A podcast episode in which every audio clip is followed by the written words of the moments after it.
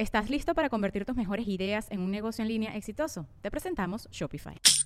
Tal vez no lo sabías, pero nuestro podcast More Than Mamis es un negocio. Y lo comenzamos, por supuesto, para desahogarnos y hablar sobre la maternidad, no para convertirnos en expertas de ventas y del e-commerce. Así que sí, necesitábamos ayuda para vender nuestro merch y poner en marcha nuestra tienda. Por eso estamos tan contentas de usar Shopify. Regístrate con tan solo un dólar por mes en shopify.com barra sonoro, todo en minúsculas. Ve a shopify.com barra sonoro para llevar tu negocio al siguiente nivel. Shopify.com barra sonoro. With everyone fighting for attention, how can your business stand out and connect with customers?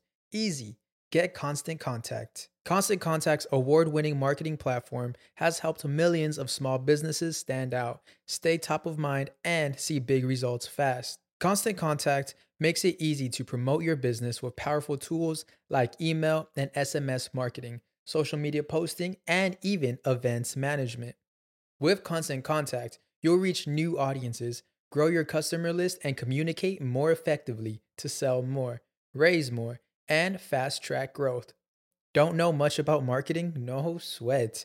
Constant Contact's writing assistant tools and automation features help you say the right thing at the right time every time. Plus, you can send with confidence, knowing your emails are actually reaching your customers thanks to Constant Contact's best in class 97% deliverability rate. I'm a small business owner, and I believe that this is a great tool for other small business owners. In small businesses, you need to create a team. And if you're starting by yourself, Constant Contact can be the team that you need. Tackle any challenge with Constant Contact's expert live customer support. Plus, everything's backed by the 30 day money back guarantee. So get going and start growing your business today with a free trial at constantcontact.com. Just go to constantcontact.com right now. Constant Contact, helping the small stand tall. ConstantContact.com.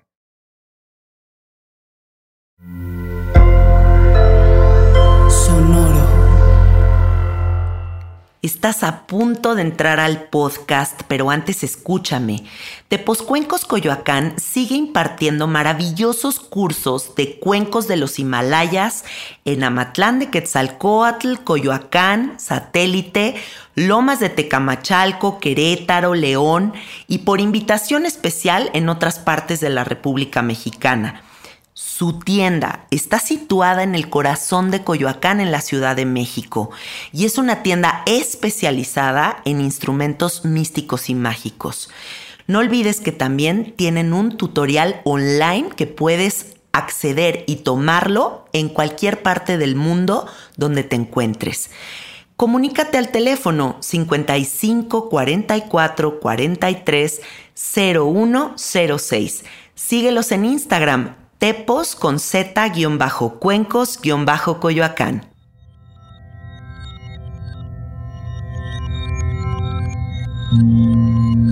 Estás escuchando Sabiduría Psicodélica por Janina Tomasini. Hola, hola amiguitos, ¿cómo están? Bienvenidos a Sabiduría Psicodélica. Hoy tengo un invitado de super lujo, estoy emocionadísima de que esté aquí, porque yo creo que llevo yo unos cinco años oyendo su música, sobre todo en la época en la que estuve tomando mucha ayahuasca, que no podía escuchar otra cosa que no fuera música medicina. Darwin Grajales me estuvo acompañando profundamente en esos momentos de mucha gracia, de mucha revelación.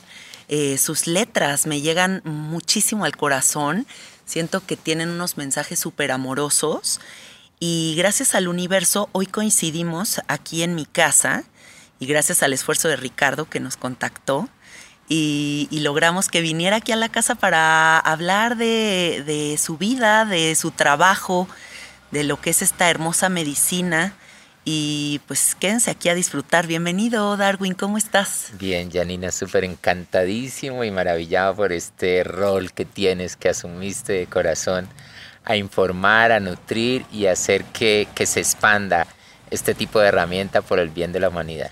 Maravilloso, tú también, gracias por tu servicio. gracias, gracias, qué gusto, la verdad. Oye, no me puedo quedar con las ganas de pedirte que cantemos un pedacito de la canción eh, y me llega el amor porque acabo de tener una entrevista con otro chico que se llama Alberto Claro y en algún punto de la entrevista nos pusimos él y yo a cantar tu canción. Y es una entrevista reciente. Y te lo juro, le dije, Alberto, imagínate un día cantarlo con Darwin. Así que yo creo que estaría bonito que la cantemos, aunque sea un cachito. Qué rico, yo no traje mi guitarra, pero la vamos a cantar así a capela. Va. Bueno, dice, a veces siento que me falta el aire para respirar y que las dudas me consumen en la fría oscuridad. A veces siento que el dilema de la vida se resuelve en un misterio que jamás te trae paz. Y cuando ya estoy cansado de luchar y de exigir, me entrego todo y algo pasa que me vuelve a acompañar. Y entonces me llega el amor, y me llega el amor, y me llega el amor. Y a veces siento que estoy solo y me, llega el amor. Y a veces no sé por qué lloro y me llega el amor. Y a veces siento que estoy triste y me llega el amor. Por no saber qué es lo que existe y me llega el amor. Y a veces siento que me muero y me llega el amor. Y a veces siento que me entrego y me llega el amor. Y a veces siento que no hay calma y me llega el amor. Que tengo miedos en el alma y me llega el amor. Y cuando dejo de luchar, ahí me llega el amor. Ay, me encanta, qué hermosura. Y es que esa canción describe la vida. No es la vida que vas caminando y de repente te resistes, te contraes, no, todo me ataca y, cuando sueltas te llega el amor. Y así como metáfora de todo. sí, para metáfora de todo y la verdad es que pues lo que más eh, eh, te conecta un poco con la propuesta de esta canción es que reconoce nuestra dualidad, reconoce nuestra impotencia, nuestra lucha, nuestro enojo, pero también de que si en realidad nos vulneramos y nos damos esa oportunidad de ver un poco más allá de nuestras narices, todo se abre, todo se muestra y se pone bonito y es cuando uno dice que le llegó el amor. Qué hermoso, me encanta. Darwin, para la gente que no te conozca, cuéntales un poquito de ti. Bueno, en realidad yo me considero como un, alguien que comparte un testimonio de vida basado en, mi ejercicio de, de autoconocimiento, autodescubrimiento. Me encanta el estudio del condicionamiento humano me encanta observar a las personas, aunque me encantan los animales, la naturaleza, todo, siento que mi pasión es el condicionamiento humano y gracias a ello llegué a un camino de medicinas, a través de las medicinas pues ya me gustaba la música, la guitarra, pero reconozco que no cantaba nada de lo que ahora comparto. Y en ese caminar, en ese estar con las medicinas me llega esta inspiración de un tipo de música que yo he catalogado canción propuesta y que ha sido como influenciada por en parte por la música medicina, pero también por lo que llamaban en algún momento en la época de, los exiliados, de la gente que le cantaba a la vida, eh, y más que a la vida, las situaciones políticas de los países, le llamaban la canción protesta también. ¿sí? claro, me tocó a mí aquí en México escuchar cumbia de protesta. Sí. Y era muy divertido porque era bailar, pero al mismo tiempo estar pensando en una revolución política o en una revolución contracultural que busca la expansión de la conciencia y que estaban contextualizadas con las dificultades o las situaciones del momento en donde la forma de expresarse era a través de la, de la protesta en muchas de sus expresiones y también en la música, que entró como un género musical, que cuando a mí ya me toca, digo me toca fue porque yo no sé en qué momento me llega esta reflexión de que, de que muchas de las cosas que no me gustaban de la canción protesta eh, estaban basadas en las formas en las que yo sentía que que, no todo debería ser así. Simplemente, sin embargo, mis circunstancias de vida eran tan diferentes a lo que, a lo que le sucedía a la gente que cantó esa música que la, la, lo que sentí que me confrontó y cuando digo me toca es porque vi que en medio de mis juicios surgió un interrogante y era, si no te gusta así, ¿cómo lo harías tú? Claro. Esta pregunta automáticamente me conectó con la idea de, bueno, entonces yo voy a proponer a través de la canción, lógicamente siempre reconociendo ese origen, a raíz, esa fuente de inspiración y que a mí me corresponde por mi contexto de vida, por mis situaciones, por el hecho que hayan llegado las medicinas de la tierra y todo esto, de poder compartir un mensaje más sugestivo, más propositivo y mucho más pedagógico que incite al hacer, a, a, a contribuir a un cambio de conciencia más que quedarnos en la queja y en la crítica social. Aquí estás diciendo algo importantísimo, que es ese momento en el que nos damos cuenta que el cambio está en el que hacer y no en el quejarnos. ¿no? O sea, en ese compromiso de cómo lo harías tú. O sea, ¿qué vas a empezar a hacer? La pregunta más confrontadora, sí. Sí. ¿Cómo empiezas a, en el camino de la ayahuasca? ¿Cómo llega esta hermosa medicina a tus manos? Bueno, en esto se usa mucho un término que dice los llamados. que me llegó el llamado, yo no, no sé si me llegó el llamado, pero siento que a veces podría pensar que yo llegué a este mundo para encontrarme con esto. Y esto me encontró porque a lo mejor ya era mi momento. Y, me doy cuenta que me encontró porque cuando a mí me lo cuentan, no me tuvieron que convencer de nada. Y por más que trataron de explicarme, yo no entendía nada de a qué iba. Solo sé que una personita que en ese momento o sea, con el tiempo fue mi esposa, esa personita cuando me lo contó solo confié en ella como persona. Me pareció sugestivo eh, el hecho de que iba a ir a un encuentro con unos chamanes a, que me iban a, compartir una medicina, una preparación, un algo que me iba a ayudar mucho en mi salud. Yo como que lo vi así, no entendía nada ni de la psicodelia, ni visiones, ni pintas, ni nada de esas cosas. Ni siquiera el término ayahuasca, ni yagé, ni nada simplemente confié. Antes de llegar allá al lugar donde íbamos, oí una persona que iba en el vehículo con nosotros describiendo mucho de esto y me parecía fanático, sensacionalista, exagerado, ruidoso. ¿Quién iba a decir? Fastidioso, la verdad. Y sin embargo yo viví mi experiencia y me dio pena, me dio vergüenza todo lo que yo había juzgado de esta persona porque desconocía. Y mi primera impresión, tuvo una experiencia con el ayahuasca y mi primera impresión fue que en lugar tenía una percepción equivocada de lo que era la universalidad. Incluso llegué a notar que ni siquiera me lo había cuestionado. Había tantas cosas que no me había cuestionado y en esa primera experiencia me di cuenta de mi inocencia, de mi ignorancia, de, mi buena intención, pero también de, mi falta de madurez a la hora de, no querer indagar cosas y quedarme con ideas preconcebidas. Consideraba una persona espiritual y buena, sí, pero ahí me di cuenta que era ignorante, ¿sí? Y que muchas personas como yo eh, tienen buena intención de contribuir cosas buenas a la vida, pero que a veces no le hacen tanto bien a la vida, simplemente porque esto yo podría llamarlo prejuicios. Es juzgar cosas sin conocerlas sí. o, o emitir opiniones muy radicales sobre algo cuando no has visto muchas otras opciones que te permiten ver las cosas desde una perspectiva más amplia y más nutritiva. Y es ignorancia, al final de cuentas. En, sí, en cuanto te empiezas a informar y empiezas a abrir otras puertas de entendimiento, te das cuenta de que todas las opciones, visiones son válidas. Y por ende, lo primero que integré fue la compasión, porque me la tuve.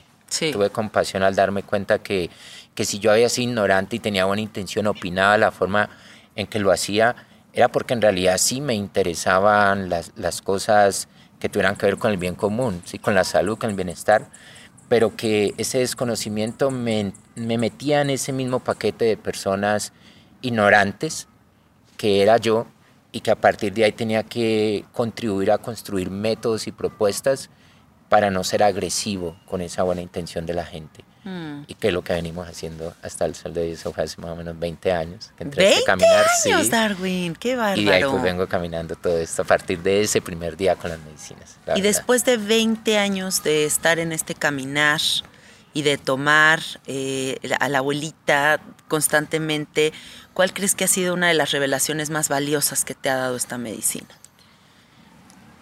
Pues yo siento que la primerita, la primera revelación, el primer día que tuve ese momento es una experiencia mística. Yo le llamé mística porque ese día me di cuenta que, que tenía un enojo con Dios porque en realidad no, no me llenaba ninguna percepción que tuviera de Él o que la gente tuviera de Él porque sentía como mucha incoherencia o, o mucho ruido en la forma como se hablaba de Dios y, y, y ver cómo habían tantas injusticias en el mundo y muchas formas de percibirlas que, que, no conducían en realidad a la felicidad ni al bienestar. Entonces digo, como que ese Dios todavía no sabemos qué es, ni cómo es que nos inspira y ni cómo es que nos ayuda. Y yo ahí cuando tuve experiencia me di cuenta que claro, es, integrar la palabra totalidad, integrar la palabra universalidad, energía creadora, ya empecé a ver eso desde, ya no importaban los nombres, En un principio quería como cambiarle la palabra a Dios y al tiempo también me reconcilié con ella y dije, es que eso se llama es Dios, eso se llama Dios. ¿Qué podría yo llamarle Dios? A, a, poder conectar todos mis sentidos, mi mente, eh, a una percepción y a una sensación de que en realidad estás conectado con todo. Eso. Y que esto simplemente es una experiencia que pareciera limitada por el hecho de estar en esta dimensión, en la tercera, pero que a su vez es extraordinariamente maravillosa por todo lo que te permite este estado eh, vivenciar, sentir, oler, tocar, que a lo mejor en otros estados no sucede esto. Y yo dije, pues entonces ahora con esta experiencia de Dios lo único que me doy cuenta es que tengo que conectarme más con tocar, con oler, con mirar, con observar, con contemplar, con, con acariciar. O sea, siento que le di cariño, le di color a mi humano y ahí me sentí enamorado, muy enamorado de mí, enamorado de la vida, enamorado de todo y, me reconcilié con Dios. Ese fue mi acercamiento. Ahorita que dices eso me pongo a pensar como qué importante es experimentar la dualidad, porque en la diferencia está la epifanía, ¿no? O sea, si todos estuviéramos solo en la unidad y en amor, pues tal vez habría otra conciencia, pero lo que venimos a aprender aquí en la tercera dimensión, en esta dimensión en la que estamos, es como esa esa separación que nos permite valorar, que nos permite contrastar, que nos permite ver la luz y la sombra. No podríamos decir que somos felices si no tocamos también los estados de tristeza. Sí, evidentemente. Mira que a mí se me quitaron, o sea, se empezaron a, reformular muchos conceptos. Que son los mismos conceptos, pero ya con un significado más, más integral. Los puse a vibrar los significados de muchas cosas. Y entre ellas la palabra decepción yo ya había leído antes, porque siempre me ha gustado de la espiritualidad, que el amor empezaba después de que estaba saturado de decepcionarte, pero yo cuando entré a este tipo de experiencias me di cuenta que eso que llamamos decepción no es más que cuando, cuando somos demasiado caprichosos o demasiado rígidos o, o que estamos muy acostumbrados a llevar vidas rutinarias, monótonas y también influenciadas por creencias muy limitantes, muy básicas sobre lo que es la experiencia de vida. Y empecé a cuestionar de que de que en realidad la decepción era algo lindo, era algo hermoso, la decepción es el camino allá, pero ahí ya lo vivencié, que era lo que estaba hablando la espiritualidad. Y de que me decepcioné sencillamente de, no haber tenido antes, porque yo empecé antesitos de los 30 años, ya a cumplir 50, eh, pensé que ya entendía muchas cosas. Y yo, wow, 30 años, casi 30 años, todo lo que me he perdido de la vida. Siento que mi vida empezó en realidad a ser intensa, deliciosa. A partir de ahí que yo digo, no me quiero volver un año. Es que los 50 son los nuevos 30. Sí, ah. sí. No, yo de los 30 para atrás, no me quiero perder un año, pero entonces digo... Eh, Hay una conciencia ya diferente. Y me motivó, me motivó cuando digo la primera palabra yo fue la compasión. Más que a juzgar al mundo, a querer forzar a alguien a que lo entienda, a construir pedagogías. Porque digo, si alguien no entiende de qué estás hablando, qué estás viendo, porque esto es algo inexplicable, pues dale herramientas casi que para cogerlo un poquito de la mano y ya después de que él entre y lo viva, pues ya puedes hablar con él de lo que quieras, no antes, ¿sí? Y si nunca lo quiere probar, también ayuda a construir propuestas en donde se puedan experimentar ese tipo de sensaciones, que pueda ampliar su percepción de lo lindo que es saber vivir. Y, he encontrado, he encontrado muchas formas a partir de ahí, gracias a la compasión de saber lindas estas herramientas, pero sé que las herramientas como tal son, son la naturaleza, la vida misma está llena de psicodelia por todos lados, aunque no te tomes nada. Ya es muy psicodélica la realidad. Yo siempre lo digo aquí en el podcast. Les digo, es que la revelación más cabrona de todas es el momento en el que te das cuenta que ya la psicodelia es esto. O sea, ser un humano, ver esta naturaleza que está al lado de mí. O sea, ya esto es muy psicodélico. Claro, yo, yo miré para el cielo después de ahí y digo, ay, yo nunca había visto el cielo. Mira la flor y yo no había reparado las flores yo en realidad había, nunca había ido a, a, ver un arrecife de coral a esa edad. Y cuando fui, yo no podía creer, yo, yo dije, esto es real. Está aquí los pececitos, los arrecifes, los corales son reales y ahí para adelante me empecé a encontrar de todo, que yo dije, la psicodelia está en todo, no hay algo que no lo tenga en realidad. Darwin, ¿cómo es vivir en el servicio? ¿Cómo es la vida dedicada al servicio? ¿Qué crees que ha traído todo eso a tu vida? Bueno, yo más que llamarlo servicio, yo, yo me crea una cantidad de conceptos nuevos simplemente para como encontrar un tipo de anclas y suministrar a la gente anclas porque pienso que esto aquí en la vida es puro juego de, de ilusiones y aprender a identificar el tipo de ilusiones que te producen bienestar, ¿sí? Más que debatir cuál es la verdad, cuál la mentira, yo digo, tenemos libre albedrío y capacidad de escoger y digo, bueno, pues escoge aquello que, que ves que funciona, que nutre, que te alimenta, que, que te da felicidad y alegría. Entonces yo siento que en, en este caminar descubrí el concepto, la frase, los juegos de la sanación. Ah, qué bonito. Si tú ves todo como un juego de sanación, entonces más que ver un servicio, dices, es que estoy en, en una diversión constante. Estoy en, en un hacer que, que, que me da sonrisas, que, que, me hace bailar, que me hace vibrar, que me hace sentir amor. Y entonces cuando hablo de servicio digo, pues, pues el servicio a veces es visto como que estamos ayudando mucho a, a, a los demás y que estamos dando algo para recibir algo. Y, y, yo digo, no, es que si lo ves como un juego, lo ves como los niños, de que solamente te estás divirtiendo y lo contextualizas desde esa manera para convertirlo en un estilo de vida también. Yo lo volví un estilo de vida.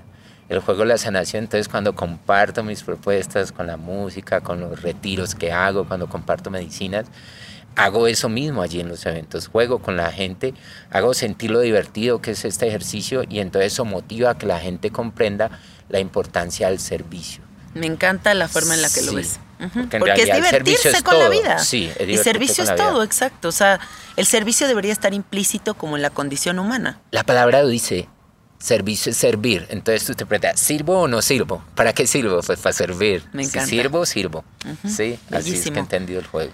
Háblanos un poquito de tu libro. Sé que tienes un libro que se llama uh -huh. El libro más hermoso del mundo.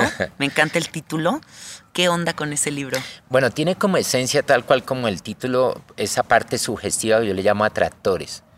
Los atractores es como una herramienta pedagógica, que me ha nutrido mucho y que yo la uso con la gente, que está basada en cómo, cómo prestar atención en esas cosas que te atraen porque se hacen notar mucho o atraen porque no se hacen notar en lo absoluto. Eso los hace muy atractivos, ¿sí? Entonces a veces ves en un ambiente las personas que, que tienen esos egos pues como más empoderados que siempre están llamando la atención o en un salón de clases. Está el que se hace adelante o el niño que siempre levanta la mano y el que nunca participa. Sí, siempre Entonces, yo, que yo desde niño, desde niño sentía curiosidad por los dos. Este que resalta y este que no resalta, me encanta ir con él a buscarlo, a hablarlo, a preguntar, a indagar por qué no le gusta hacerse notar. Y resulta que era la forma en que se estaba haciendo notar, ¿no? Entonces, en este juego de los atractores, eh, siento que me gusta compartir una, una pedagogía al mundo a través de estos libros, se llama el libro más hermoso del mundo, que te genera un interrogante, ve, ¿y este quién se cree? Para considerar que este es el libro más hermoso del mundo. Ya, desde ese momento te, te despierta una curiosidad que en realidad no es una metáfora. Yo ya después te lo muestro que literalmente es el libro más hermoso del mundo. ¿Por qué? Porque cada persona tiene un mundo y es el único que tiene. Y, ese mundo funciona tal cual como él decida diseñarlo, como él decida percibirlo y como él decida jugar en ese mundo que construyó. Entonces yo en el mundo que yo construí es hermoso, es lindísimo, porque además lo construí me di cuenta que le he puesto los ingredientes con los que yo desde antes soñaba, que así quería que fuera mi mundo. Entonces digo, este es mi mundo, más hermoso porque es el único que tengo. Entonces cuando, cuando te pongo la narrativa de cada historia que vivo en ese mundo, es dándote un referente de cómo a través de muchas historias oscuras, muchos momentos difíciles, traumas, separaciones, crisis financieras, todo lo que nos pasa a todos, ¿sí? Eh, a partir de ahí es que le pones colores a ese mundo. Esa es la paleta de colores. Por lo tanto, no tienes excusa para decir, por muy traumática que haya sido mi situación, yo no tengo colores para, para mi dibujo, para mi diseño, para mi pintura, para ese mundo. Entonces, son una serie de ilustraciones de, de historias reales, ¿sí? Tanto en un camino de medicinas como, como en mi vida, desde, desde, que empecé, desde que nací, diría yo, desde que tengo memoria.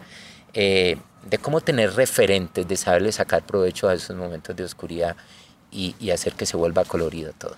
Esa es la esencia. Y qué importante reconocer como esa fuerza de la vida que habita dentro de nosotros, ¿no? Como que puede haber complicaciones, dificultades, situaciones de verdad que uno dice esto, que esto es terrorífico, pero de todos modos siempre hay una fuerza que no sabemos de dónde viene, de dónde sale, pero hace que esos colores surjan. Sí. Y qué importante no olvidar, ¿no? Que esa fuerza habita dentro de nosotros y que pase lo que pase, va a venir ese colorcito. No, y lo mejor, lo que lo hace más hermoso es cuando descubres que en realidad tener crisis, duelos, traumas, no es nada nuevo, no es nada extraordinario. Lo extraordinario sería que no tuvieras eso. Eso se llamaría algo extraordinario y es la forma como yo he descubierto que Dios no te deja solo. Porque tú puedes hablar con cualquier amigo, cualquier persona y preguntarle si ha tenido o no ha tenido un trauma en su vida y vas a ver que todo el mundo lo tiene. yo quiero claro. descubrir a alguien que no lo tenga.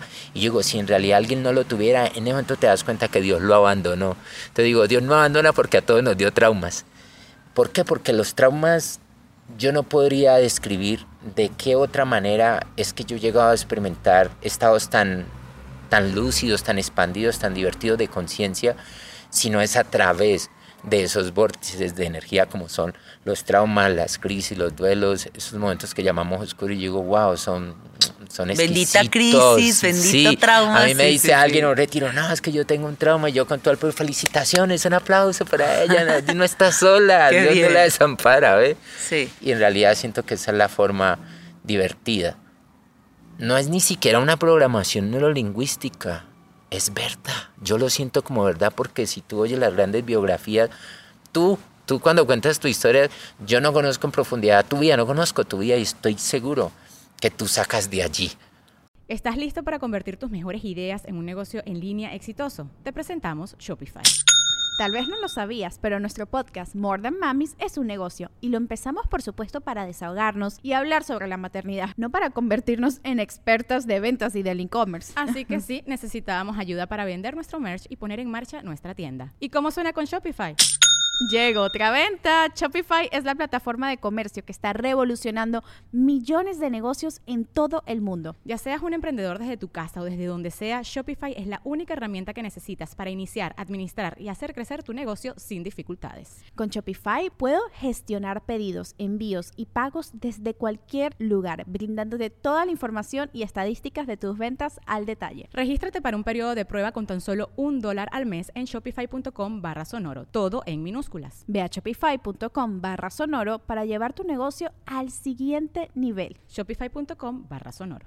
para querer sentir curiosidad por todo lo que compartes. Y cuando vemos que estamos compartiendo cosas que nos llenan y nos nutre y, y alguien nos pide un testimonio, ¿usted cómo lo hizo? Y yo digo, mira, gracias a esos agujeros negros, a esos momentos de oscuridad, yo le llamo atractores, y que todo el mundo los tiene y que hay que aprender a jugar con, con esos matices de la dualidad porque Dios puso el contraste y es intencionalmente para eso.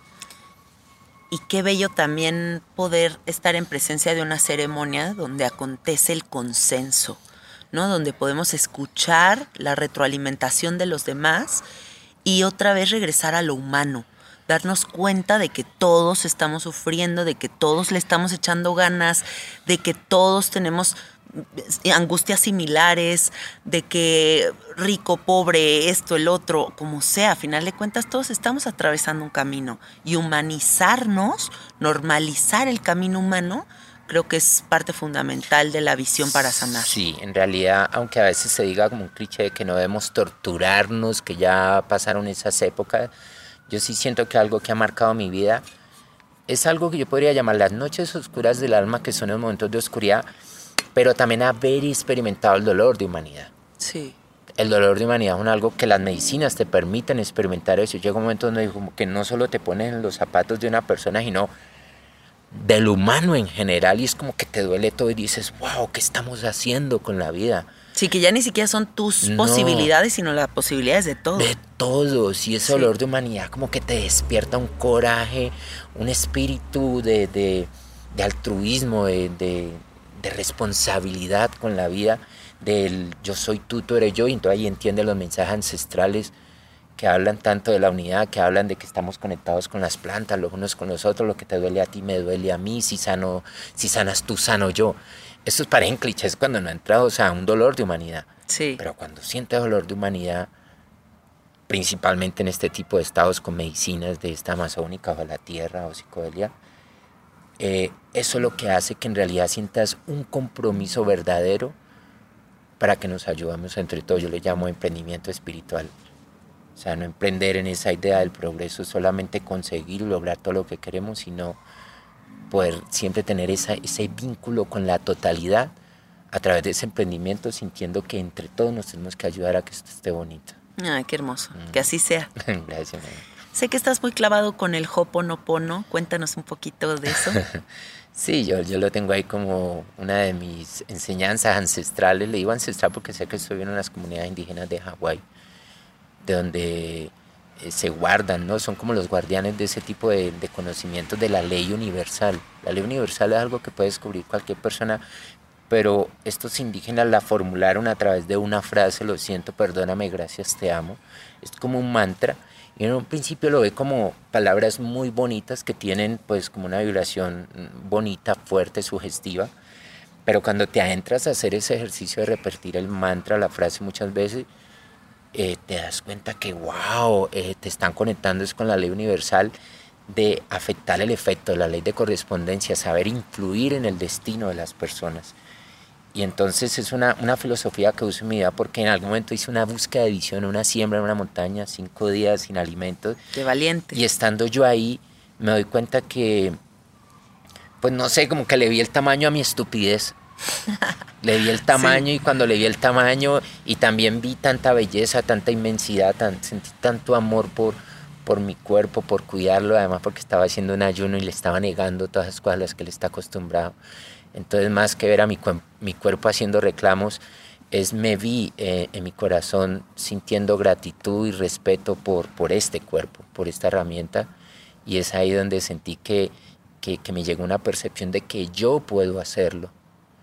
Yo puedo organizar mi mente, yo puedo organizar mis emociones, yo puedo organizar mis sentimientos, no solo para contribuir al cuidado de mi cuerpo, sino al cuidado de la vida, al cuidado de las relaciones y a la valoración de todo lo que diseñó Dios, que es para que para que lo apreciemos. Tú cuando ves las flores dices, ¿para qué se las inventó? Si no es más que para apreciarlas y darnos color y alegría y, y suspiros, decir, ay, qué lindo, qué rico que es la vida, ¿sí? Para sí. eso creo que las inventó. Yo eso lo sentí ahí y cuando me di cuenta que esa percepción del árbol, del animalito y de todo y, y, y saberlo apreciar más allá de querer entender cómo lo hizo, eh, ya dije, estoy entrando a este tipo de, de realidad de la apreciación cuando entré ahí, me, al, después me di cuenta que existía una filosofía llamada Ponopono y lo escribía como similar, tú creas el 100% de la realidad, dicen ellos. Y la realidad es mental. Es mental, es como tú percibes. Entonces, o tú decides si quieres vivir en un mundo hostil o en un mundo de infinitas posibilidades.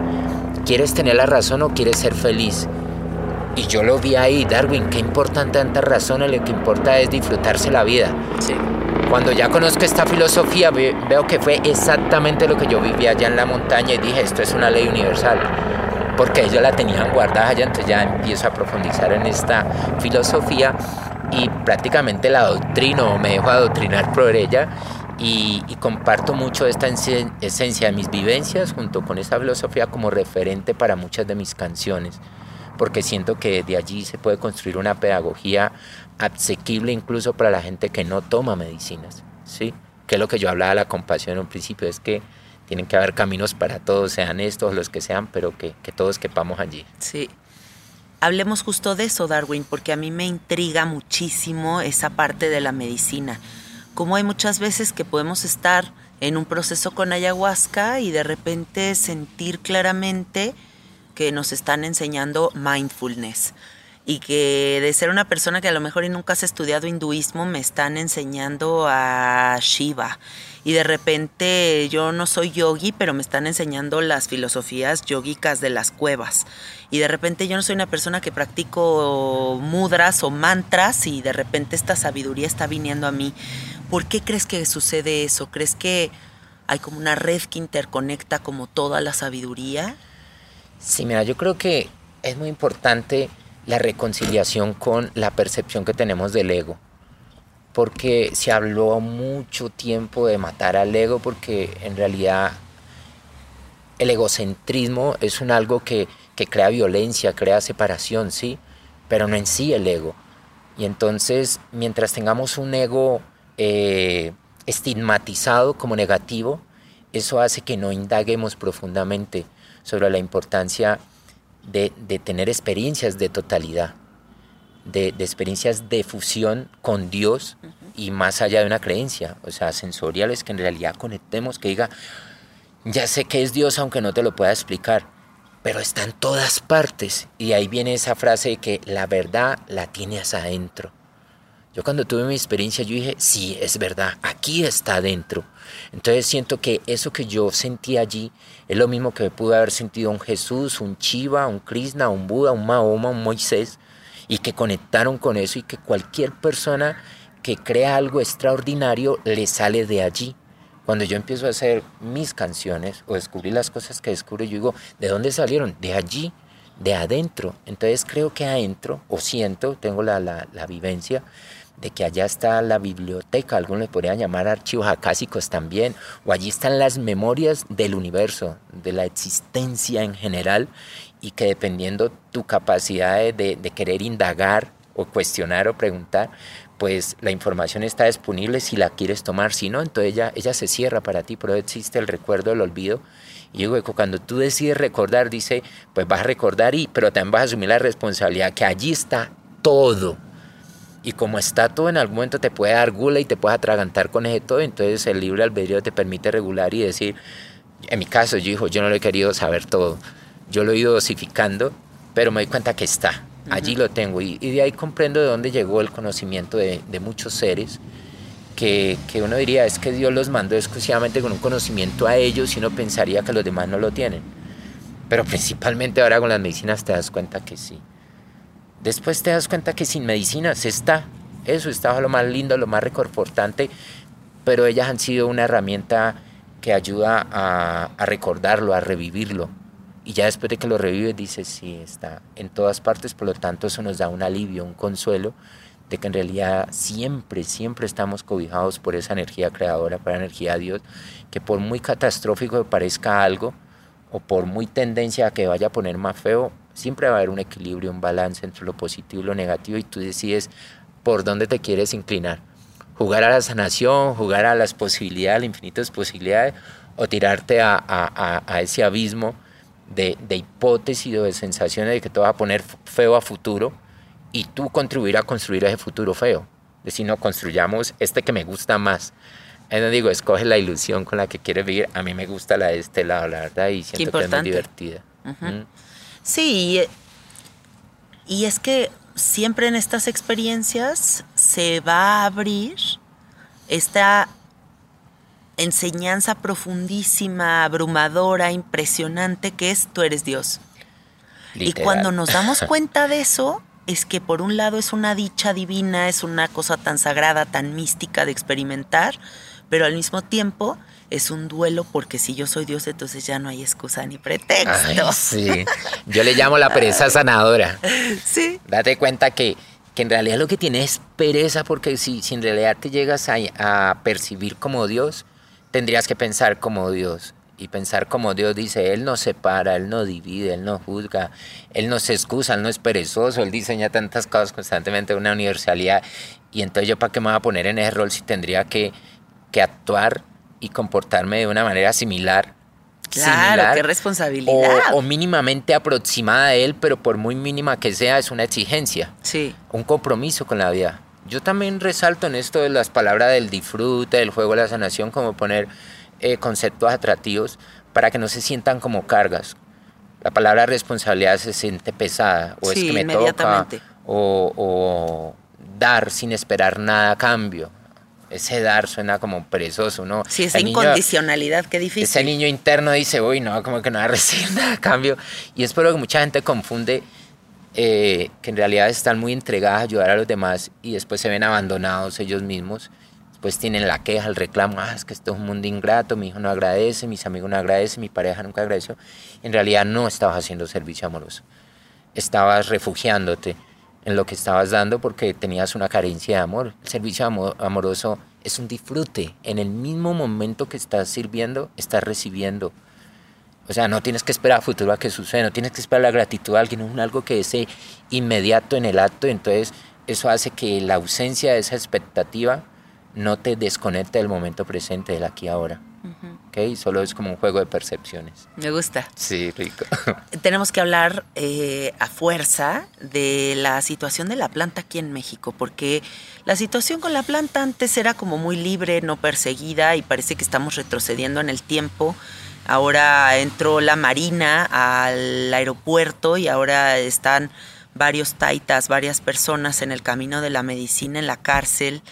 Y me gustaría enviar un mensaje con relación a esto. O sea, ¿por qué estamos retrocediendo en el tiempo? ¿Por qué está habiendo esta persecución de una medicina tan sagrada? ¿Por qué siguen poniendo los gobernantes en el mismo saco la, la droga que consume, la cocaína, que la gente que conscientemente va a una ceremonia de ayahuasca? ¿Cómo podemos hacer comprender a la gente la diferencia tan abismal que hay entre una cosa y la otra? Bueno, yo creo que es, es, un ejercicio que implica muchas perspectivas, muchas propuestas, muchas pedagogías nuevas, ¿sí? Pero que tenemos herramientas para construirlas o, para establecerlas, hacer que se vuelvan mucho más contundentes. Creo que siempre estarán los reguladores de todo, ¿sí? Eso que a veces parece negativo, pues también nos hace un llamado de atención en algunas cosas y yo pensaría en torno a ello, pues como haciendo una propuesta individual, sé que hay muchas, la mía sería, eh, entre más coherente nos volvamos con el uso de las plantas, más sugestivas se vuelven ante la oposición. El, el, opositor cuestionaría y diría, bueno, en realidad, ¿qué tanto daño le está haciendo a las personas? Bien mal. ¿Por qué digo que lo cuestionan? Porque en realidad mucha gente toma medicina y yo confío en que todo el que toma una medicina sí o sí le va a ayudar, le va a servir, yo también Solo que en algunos es más lento, en algunos es más rápido, pero siento que en los que está siendo más lento, esto es un llamado de atención a decir, no aplacemos tanto este proceso de despertar, o sea, volvémonos más inmediatistas. ¿Por qué? Porque si ya tuviste una, dos, tres sesiones, creo que ya tienes la herramienta para decir, tengo que ser contundente eh, con mi coherencia, ¿sí? Con, con, con, mis actos, con mi relación con mi familia, mi relación con, con mi cuerpo, mi relación con, con el entorno, con mi territorio, con mi forma de hablar, mi forma de expresarme, con la música que escucho, con, con lo que veo, ¿sí? con la forma de percibir los problemas y las cosas negativas del mundo, poderle instaurar todo esto que nos están enseñando de medicina y no, y no pensar que es que es otro el que guía, ¿no? Ya si tú probaste la planta y conectaste directamente con esa fuente, ya tienes la herramienta para volverte contundente, ¿no? Entonces, siento que también está induciendo eso a un despertar, está ayudando a acelerar un proceso y que lógicamente la, la forma en que eso no se vuelve algo más degradante, más feo, es que frenemos el proceso con la coherencia, ¿sí? Sí. Hacernos responsables de, de para qué estamos tomando medicinas. Y, y siento, igual que cuando llegó el COVID, aceleró unos procesos por ahí, aquí está llegando otro acelerador, donde yo particularmente me estoy sintiendo cada vez más comprometido con eso. Yo en los retiros cada vez doy menos medicina e incito mucho más en las terapias, en los ejercicios, a que la gente se comprometa a hacer tareas puntuales. Y que si no, pues diga, entonces no tomo más medicina hasta que no haga mi tarea, ¿sí?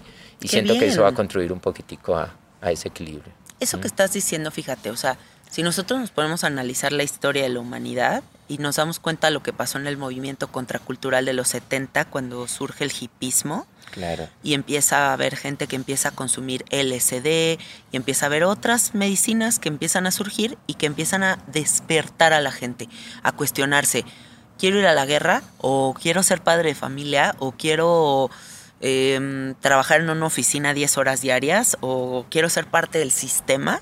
Y entonces los gobiernos comienzan a ver que la gente se sale del huacal, ¿no? Y dicen, no, no, no, no, no, a ver, vamos a prohibir todo.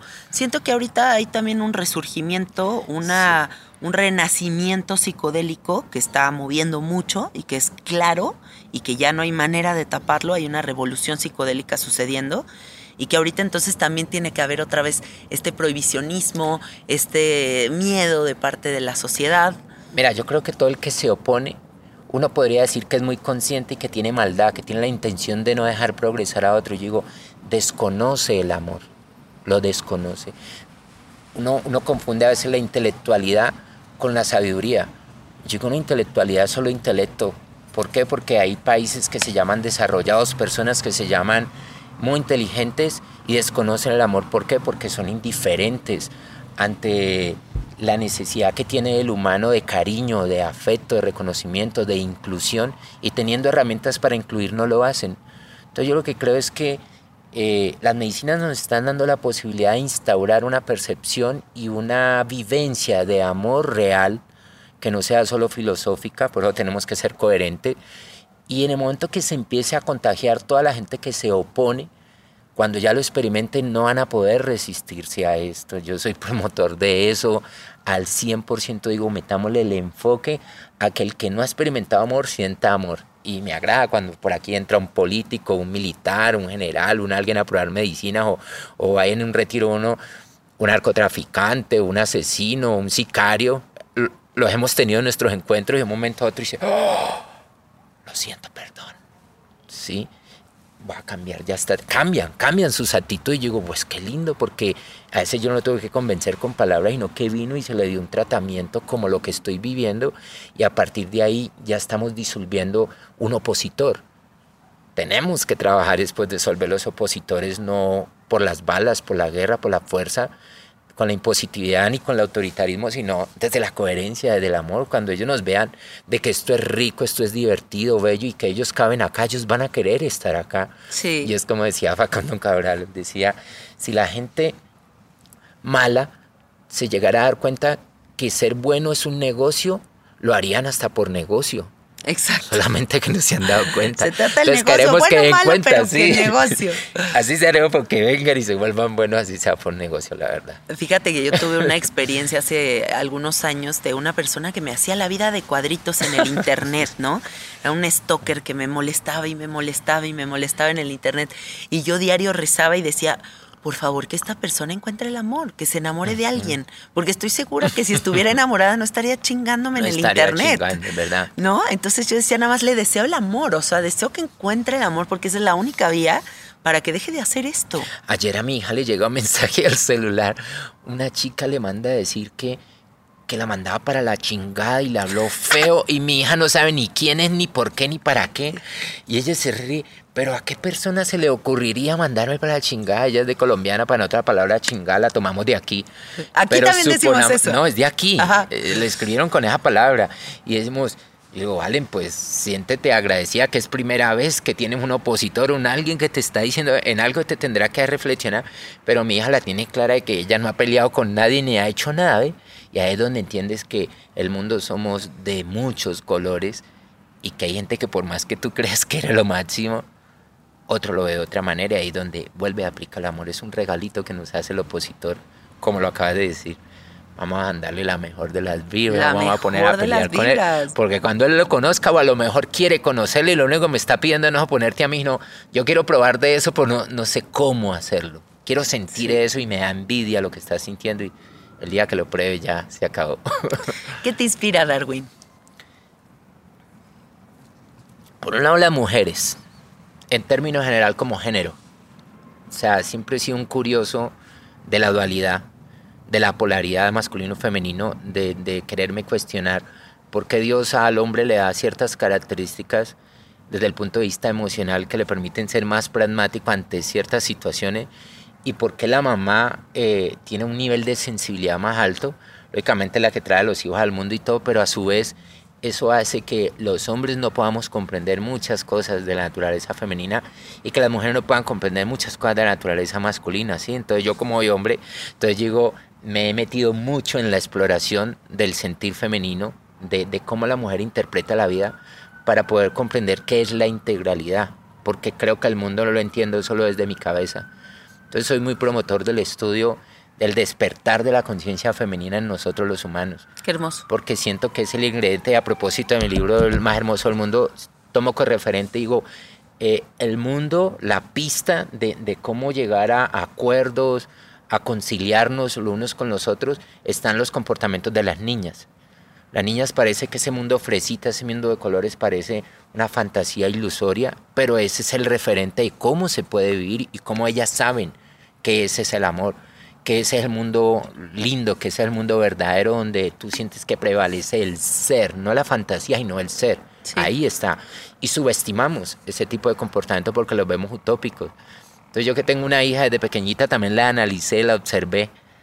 Y llego, yo tengo un canto por ahí que dice, ese humano soy yo, el, el que ama su Valentina, porque lo hace inteligente. yo, porque a mí me ha inspirado ella, mi hija, y me ha inspirado a las mujeres en general, eh, para irle como suavizando a mi ego, suavizarle a mi razón, suavizarle a mi exceso de entendimiento y de filosofía, y decir, a veces las cosas no tengo que explicarlas, simplemente hacer sentir algo y ya, e, eso es importante para los demás. Bellísimo, mm. me encanta. Mm después de toda la ayahuasca que hay en tus venas, de todas estas experiencias, experiencias que has tenido de este caminar, ¿qué concepto tienes de Dios? Eh, pues que es agotador tratar de entender qué es Él o quién es Él, sí, pero que es evidente.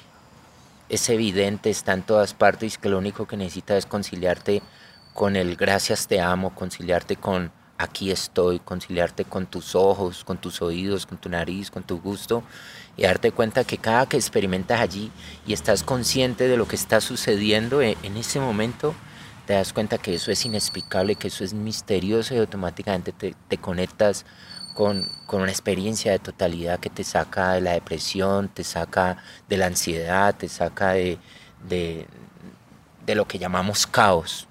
Y te hace ver ese mismo caos, uy, qué delicia, qué cosa tan linda, cuando yo digo, no, no has sabido apreciar la belleza de una depresión, no has sabido apreciar la belleza de una rabia, de un enojo, de estar enojado con Dios, no lo has sabido, que eso es un milagro, sentir enojo, sentir rabia es maravilloso, sentir una diarrea, es milagroso.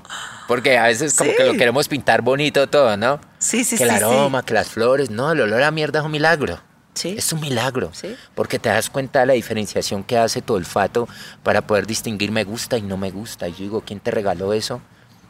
Dios. ¿Quién es? No sé cómo es, pero te lo regaló y ahí lo tienes y lo puedes vivenciar. Entonces es como cuando hablé de mi conciliación con Dios, porque me di cuenta que a través de esas cosas que te describo, es que las estoy experimentando constantemente que es lo único que me importa en realidad, antes que entender.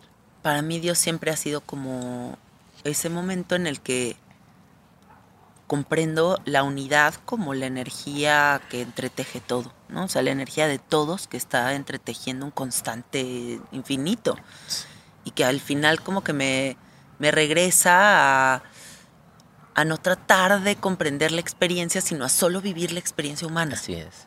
No es como, ¿cómo me rompo la cabeza sabiendo que es todo esto? nadie lo ha sabido en la historia de la humanidad. Entonces nada más como entregarnos a la experiencia. Sí, yo cuando hago dinámicas aprovecho a las personas porque es el referente que tenemos en realidad para experimentarnos a través de las relaciones, ¿sí? Y, siempre me gusta hacer el juego de revolver a las personas para que al final le toque al que menos te imaginabas o a veces intencionalmente hago que busque al, con el que no quiere trabajar, con el que no quiere, que no sienta empatía. Y bueno, ahí lo vas a descubrir. Y bueno, a través de los juegos y todo, llega un momento donde, wow, ya estás maravillado con esa persona, porque es imposible que allí no esté. Eh, eh, más que decirle a, la gente, Dios está en todas partes, hagamos un juego donde lo puedas descubrir, porque es ciencia. O sea, eso es cuando se une la ciencia y la espiritualidad, que pareciera que hay una pelea, una pelea entre ellos, digo, no la hay. O sea, todo tiene que tener ciencia porque la ciencia nos dignifica, la ciencia hace que precisamente tengamos que desligarnos de un sistema de, de creencias que no ha sido filtrado por nosotros. Pero cuando tienes este ejercicio de la ciencia, la experimentación de la observación consciente y dices, wow, sí, no te lo puedo explicar, pero sí. Entonces, entonces ya no es una creencia, ya es una vivencia y eso es lo que yo llamaría el masculino y el femenino. Cuando tú tienes la experiencia de las dos cosas es que experimentas a Dios constantemente. Mm, qué bonito. Mm. ¿Y, mm, ¿Y qué piensas sobre la muerte? porque también ese es un temazo constante que le fascina a la abuelita y le fascina al sapito y le fascina a todos los psicodélicos. Creo que cualquier persona que se adentre en una experiencia con plantas de poder debe de saber que el tema favorito de las plantas de poder es la muerte. Sí, sí. Y entendido desde tal vez otro lugar, ¿no? O sea, no como esto tan satanizado, tan terrorífico que nos han puesto en la cabeza, sino de verdad como la absoluta normalización y, sí, integración del tema como parte de la vida. Sí, mira, yo, yo me siento pues con propiedad de hablar del tema, porque antes sentía que no tenía las herramientas para hacerlo, pero a mí se me murió un hijo, un bebecito, y precisamente cuando él murió y con mi esposa vimos ese proceso, ya estábamos en este camino de medicinas, y yo decía, yo ya tengo el entendimiento de esto, ahora llegó la prueba. Ahora llegó el momento. Y cuando llegó el momento, te puedo decir que fue mi despertar. Ese fue mi despertar. Eso llegó de allí. Entonces cuando yo oigo a alguien que me está contando una experiencia, que me mataron, que se fue, que murió, en yo digo, no sé si es mi misma historia, no sé si fueron las mismas situaciones, pero lo único que sé es que es la muerte. Ella es la muerte, la misma. Sí, la forma es distinta, pero muerte es muerte.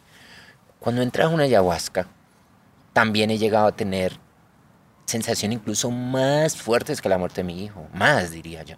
¿sí? Es de irme por a un túnel, un lugar profundo y sentir como que ya me estoy desprendiendo del cuerpo y, pues tener como una aproximación a qué podría ser eso que llamamos muerte.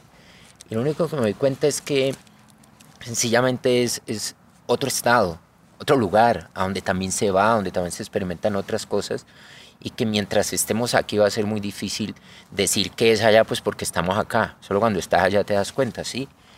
Pero más allá de entenderlo no es qué hace ese maestro, cuál es la razón de ser de ese maestro que esté siempre en nosotros esa sensación de que, de que la muerte es lo más tenebroso. Y yo digo, pues lo más extraordinario y puede haber porque es lo que cuida la vida. La muerte es el guardián de la vida. Porque cada que piensas en muerte es lo que te hace reflexionar. Cuando, cuando tienes de esos sustos, que es que, uy, estuve a punto. Uno podría decir que la gente despierta ahí, algunos, no todos. Hay otros que le cogen gusto a esa sensación de que estuve al filo y casi me voy. Es como que a veces te das cuenta que irte no es lo peor. Lo peor es siempre es quedarse aquí con una percepción de que hay algo malo en ella, ¿sí? y creo que eso no se puede explicar a nadie si no tiene una apertura a conectarse con su espíritu, a, tener una vida espiritual. Siento que debe ser la muerte, cuando te llega una sensación de eso, una experiencia de esa con un cercano, el momento para acercarte al espíritu. El momento para querer recordar para qué, por qué estás aquí, qué sentido tiene todo esto y aprender a disfrutar la vida a partir de ahí. Por lo tanto, en ayahuasca parece que fuera un simulacro, pero es tan real que no lo podrías llamar así. Dice, no, me morí. Cuando llegan las personas al evento y me dicen, Darwin, ¿qué pasa si uno llega a morir? no, pues te vamos a felicitar porque lo mejor que te puede suceder que te llegara a morir con la ayahuasca, ¿sí? Pero todos los que sabemos de esto, sabemos que morir allí es, no podríamos decir que es metafórico porque sí se siente un algo, una cosa inexplicable, pero también sabemos que que si a partir de ahí como que renaces, como que vuelves a tener otra perspectiva de la existencia y otra vez él entra como maestro. Sería más un guía de la vida. Yo reconozco que mi segunda ayahuasca, en la que viví mi muerte paso a paso, y que además mi ego se resistió como no te puedes imaginar. O sea, no fue una muerte que yo dijera, ay, me morí perfecto. No, fue una muerte en la que luché como una loca y que esa resistencia y ese pánico tan tremendo que viví me hizo valorar la vida y me hizo entender lo importante que es estar aquí, pero a un nivel que me cambió la vida para siempre. O sea, fue como, fue el renacimiento de una Yanina mucho más consciente. Y por ridículo que parezca, esa ayahuasca tal vez la tuve a los 28, 29 años. Y hasta ese momento yo no estaba consciente que me iba a morir algún día porque uno siempre da la vida por porque sí, ahí está, yo vivo forever, soy inmortal y de repente te dan esta cachetada de verdad y sales de ahí en un duelo tremendo, ¿no? Porque ahora ¡ah! acabo de comprender que me voy a morir, ¡ah! acabo de comprender que no controlo nada, ay, qué cabrón. Cada, cada bocanada de aire, cada exhalación, estás muriendo, estás muriendo, estás muriendo, estás muriendo, o sea, eh, la muerte o mejor dicho, la vida es una cuenta regresiva hacia la muerte y todos los días cada cosa te va llevando hacia allá. Entonces la única opción que tienes es en ese conteo hacia la muerte, ¿qué está pasando aquí? En el intermedio, en ese momento donde sucede cada cosa. ¿Me lo estoy perdiendo o estoy esperando a que llegue ese momento? Espero que a veces se nos olvida, ¿no? Dios lo inventó intencionalmente. Si uno pensara todos los días, me va a morir, me va a morir, no podría vivir. Sí, Ella por eso aparece en momentos por ahí particulares. Oye, un recorderis un recorderis. Llega el COVID y se lleva unos cuantos, un recorderis, un recorderis. No, ese ya no fue recorderis, ese fue recordatorio, ah. no, no, no. un grandote, ¿cierto? Y hay varios grandotes por ahí que yo, yo no es que sea indiferente ante eso y, y aunque no me gusta ponerle mucha energía a eso, yo digo, sí me toma lo personal ese recordatorio. Cuando yo veo una cosa fea en el mundo, digo, Darwin, aceleremos esto, vamos a trabajar más, más coherencia, más conexión y, y más, más amor. Cuando tú hablas del servicio, lo entiendo como amor. Digo, más amor con, contigo mismo, más amor con la vida, porque en realidad tenemos la posibilidad de, de salir de, de, esas ondas que nos contaron nuestros padres, nuestros abuelos, donde yo no sé quién se inventó eso de que todo tiempo pasado fue mejor. Si yo todas las historias que escucho de la humanidad han estado llenas de terror, de violencia, de Siempre masacres. Ha habido de todo. ¿Cierto? Siempre ha habido de y, todo. Y yo por el tiempo pasado digo, época como esta que yo estoy viendo, creo que no ha habido mejor en la humanidad. Sí. Desde mí, desde Darwin. Entonces eso me da un aliento a decir, y se pueden mejores cosas. Sí. Me si encanta. lo decidimos. Como dice la canción, el amor es una decisión, tenemos que decidirlo, no esperemos que suceda y no, hagamos el amor entre todos. Ay, qué hermoso, qué hermoso, qué hermoso ha sido tenerte aquí, que compartas tu sabiduría, eh, que la gente, si no ha escuchado tu música en este momento, se meta y ponga Darwin Grajales y escuche tus canciones. Y cuéntales también en dónde te pueden encontrar, eh, en qué Instagram, en qué medios. Ok, bueno. Eh, Darwin Grajales, lo buscas en Google, lo buscas en YouTube, en Spotify, Darwin Grajales. Y en Facebook, Instagram, Darwin Grajales Oficial con doble F, porque hace un tiempito llegó por ahí un maestrito y hackeó las cuentas y se llevó las cuentas, entonces tocó volverla a organizar así, Darwin Grajales Oficial y bueno, renovamos energía un poquito bonita. Y aprendimos cosas buenas, pero es la forma como, como nos mostramos a través de esa herramienta tan bonita que es la que sirve para conectarnos y, y a través de la cual proponemos a la gente decir, eh, no lo estamos haciendo por emisoras, por allí, aunque si algún día lo vamos a hacer, pues bienvenido, pero lo estamos haciendo por muchas otras formas que nos dio la tecnología y entre ellas está el boca a boca, los podcasts, eh, todas estas formas de comunicación de sí es bueno que le digamos a otro, ven, escucha este tipo de música, cuéntale que esto existe. Y eso es la forma en que contribuyes desde allá, desde tu espacio, a que esto se expanda más rápido, ¿ok? Ay, qué bueno, que así sea, que se expanda Gracias, el mensaje, que se expanda tu música, que tus ceremonias estén siempre llenas de luz, de seres conscientes, dispuestos a transformarse. Gracias por darte el tiempo de venir aquí hasta mi casa, qué gusto conocerte. Gracias. Y ya sabes, aquí andamos. ¿eh? Gracias, Yanira. Me encanta que existas, como te lo dije en un principio. Y la verdad es que sé que cada vez esto va a crecer más, no por, por llenar nuestra expectativa, porque en realidad esto lo hacemos, yo sé que tú, igual que yo, lo hacemos por mucho amor, por mucha pasión, sino porque la verdad sentimos sed y ganas de que la gente se dé cuenta de que está todo listito para despertar. Gracias, Ay, amor. Divino. Muchísimas gracias. Gracias a todos por escucharnos. Me encuentran en el Instagram como Cassette Art y también está el Instagram de nuestro estudio en donde se pueden enterar de todo lo que hacemos, que es Soy Gratitud Estudio. Y métanse al grupo de Facebook, es un grupo privado, divino, de puro amor. Ahí están todos los carnaliens. Se llama Sabiduría Psicodélica Fans. Y bueno, a ver si próximamente organizamos una ceremonia con Darwin. Estaría hermoso. Así será. Sí, ¿no? Que suceda en este jardín. Ok, que lo así vamos sea. a hacer suceder. Sí, claro que sí. Bueno, les mandamos besos y abrazos. Nos escuchamos en el próximo episodio. Bye bye.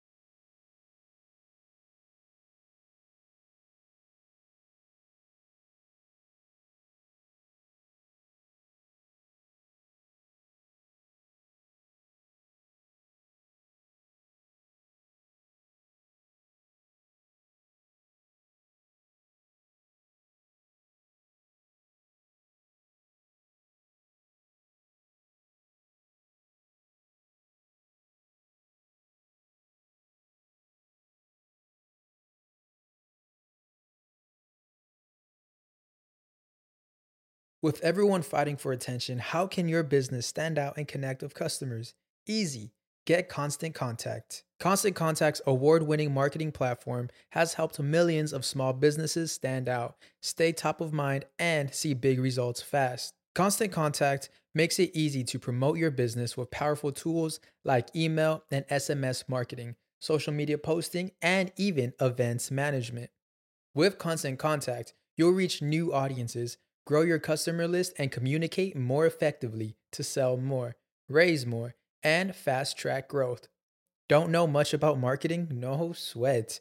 Constant Contact's writing assistant tools and automation features help you say the right thing at the right time every time. Plus, you can send with confidence, knowing your emails are actually reaching your customers thanks to Constant Contact's best in class 97% deliverability rate.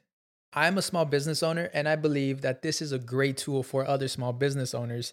In small businesses, you need to create a team. And if you're starting by yourself, Constant Contact can be the team that you need. Tackle any challenge with Constant Contact's expert live customer support. Plus, everything's backed by the 30 day money back guarantee. So get going and start growing your business today with a free trial at constantcontact.com. Just go to constantcontact.com right now. Constant Contact, helping the small stand tall. ConstantContact.com. Lucky Land Casino asking people what's the weirdest place you've gotten lucky? Lucky? In line at the deli, I guess? Aha, in my dentist's office.